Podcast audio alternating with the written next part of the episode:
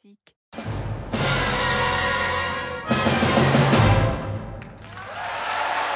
David Abiker sur Radio Classique. Bonsoir et bienvenue dans Demander le programme. Ce soir, jeudi, c'est Florilège. Après Beethoven, après Mozart, Schubert, Brahms, Mendelssohn, voici Ravel. Maurice Ravel, né à Cibourne un 7 mars 1875, est mort à Paris le 28 décembre 1937. Ravel est avec Debussy l'un des plus fameux compositeurs français du XXe siècle, des influences multiples pour ce pianiste de formation qui composa finalement assez peu, privilégiant la qualité sur la quantité. Une œuvre qui se caractérise par des références à la musique baroque, au jazz, à l'Espagne. Voici pour commencer sa sonatine pour piano, le premier mouvement interprété par François Dumont. Ravel la compose alors qu'il n'a pas 28 ans pour un concours organisé par un magazine musical franco-anglais qui fera faillite juste après. Peu importe, il reste cette sonatine et dès les premières notes, vous êtes ailleurs.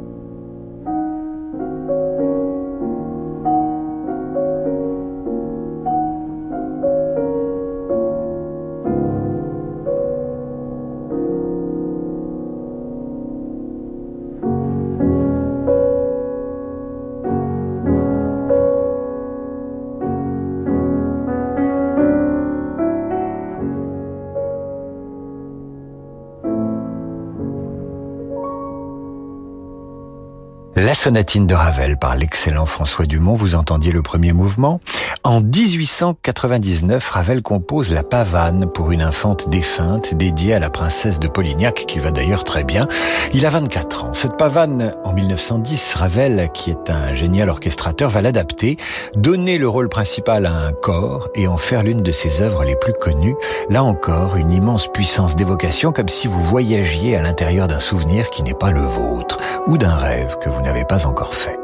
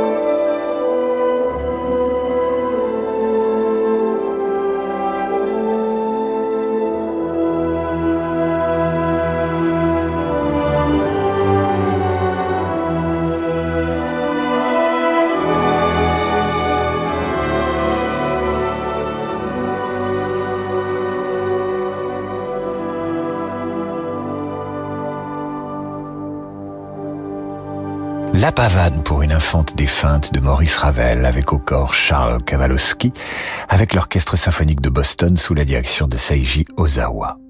Voici maintenant une œuvre qui, comme la pavane, aurait dû être orchestrée, mais ça n'est pas arrivé. Elle sera l'objet de multiples arrangements par la suite. La voici pour une voix et un piano telle que Ravel la composa initialement.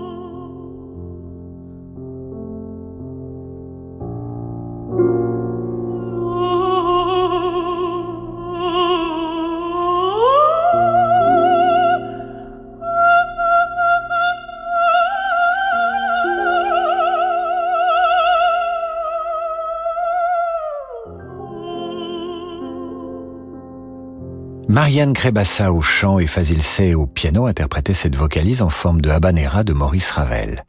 Voici maintenant une œuvre tirée des cinq miroirs. Dans cette composition, l'intention de Ravel est de peindre, plus exactement de représenter en musique, des images, l'image de cinq personnages se reflétant dans un miroir. Alborada del Gracioso pour orchestre est inspiré par un vieux monsieur qui tente maladroitement de danser devant sa glace.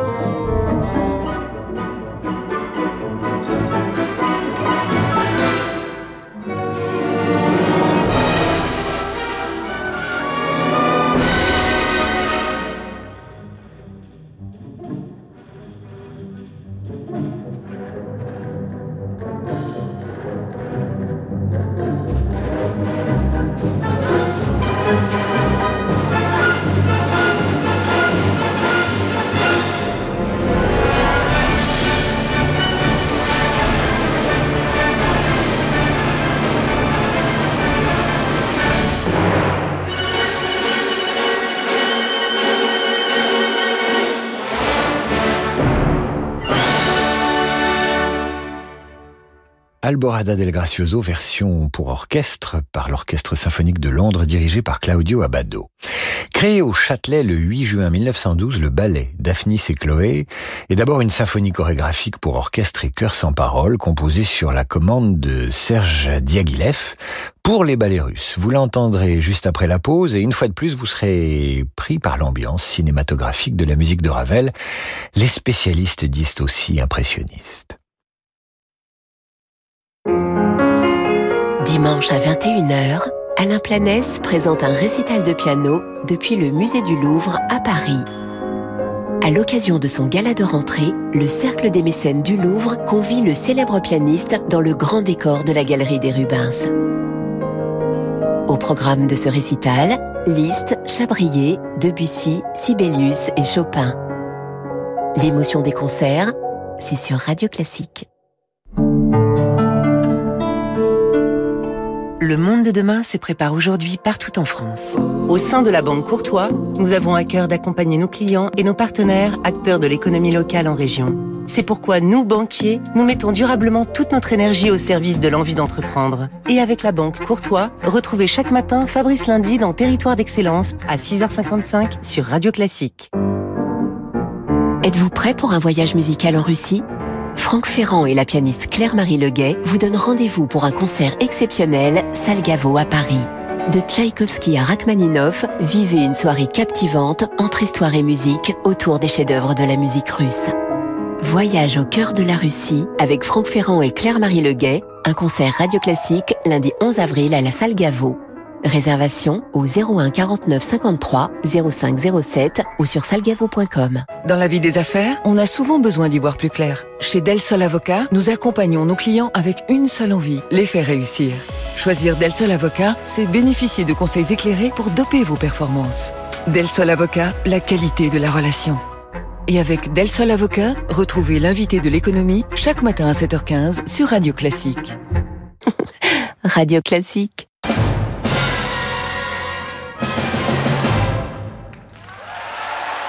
David Abiker sur Radio Classique. Florilège Ravel ce soir dans Demandez le programme. N'hésitez pas à réagir sur radioclassique.fr et à nous dire quelle est l'œuvre de Ravel que vous préférez.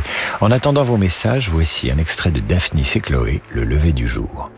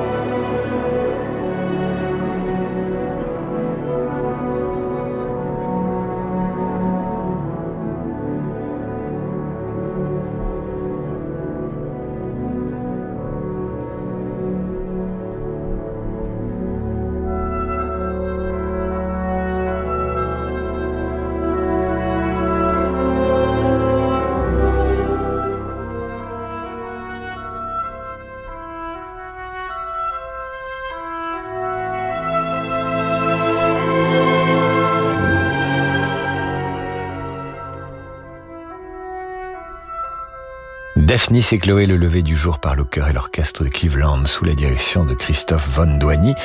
Ravel, Ravel ce soir sur Radio Classique. Il a composé peu, je vous l'ai dit, aussi s'est-il concentré sur une seule œuvre dans chaque genre classique. Il n'a composé qu'une seule sonate pour piano, une seule sonate pour violon et piano, une seule sonate pour violon et violoncelle, et donc un seul quatuor pour cordes dont vous entendez maintenant le deuxième mouvement, le plus connu, caractérisé par ses pizzicato.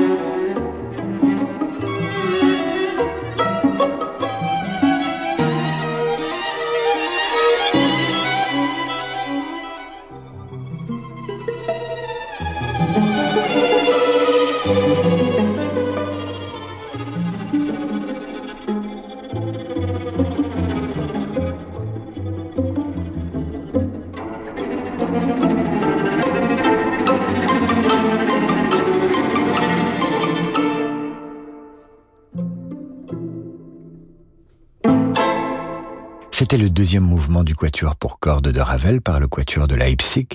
Ravel, qui est aussi très marqué par les œuvres de Couperin et Rameau et par la musique baroque en général. Dans ce tombeau de Couperin que vous allez entendre, Ravel rend hommage à la musique française du XVIIIe siècle. Ce tombeau est composé de six pièces musicales et chacune est dédicacée à six amis de Ravel tombés durant la Première Guerre mondiale.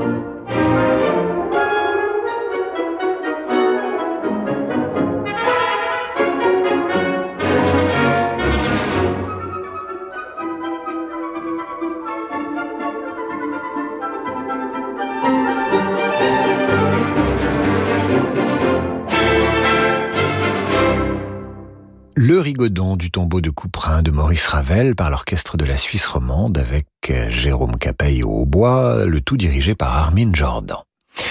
Passons au concerto en sol. Il est l'avant-dernière œuvre de Maurice Ravel et considéré comme son chef-d'œuvre absolu, avec un sommet, son mouvement central.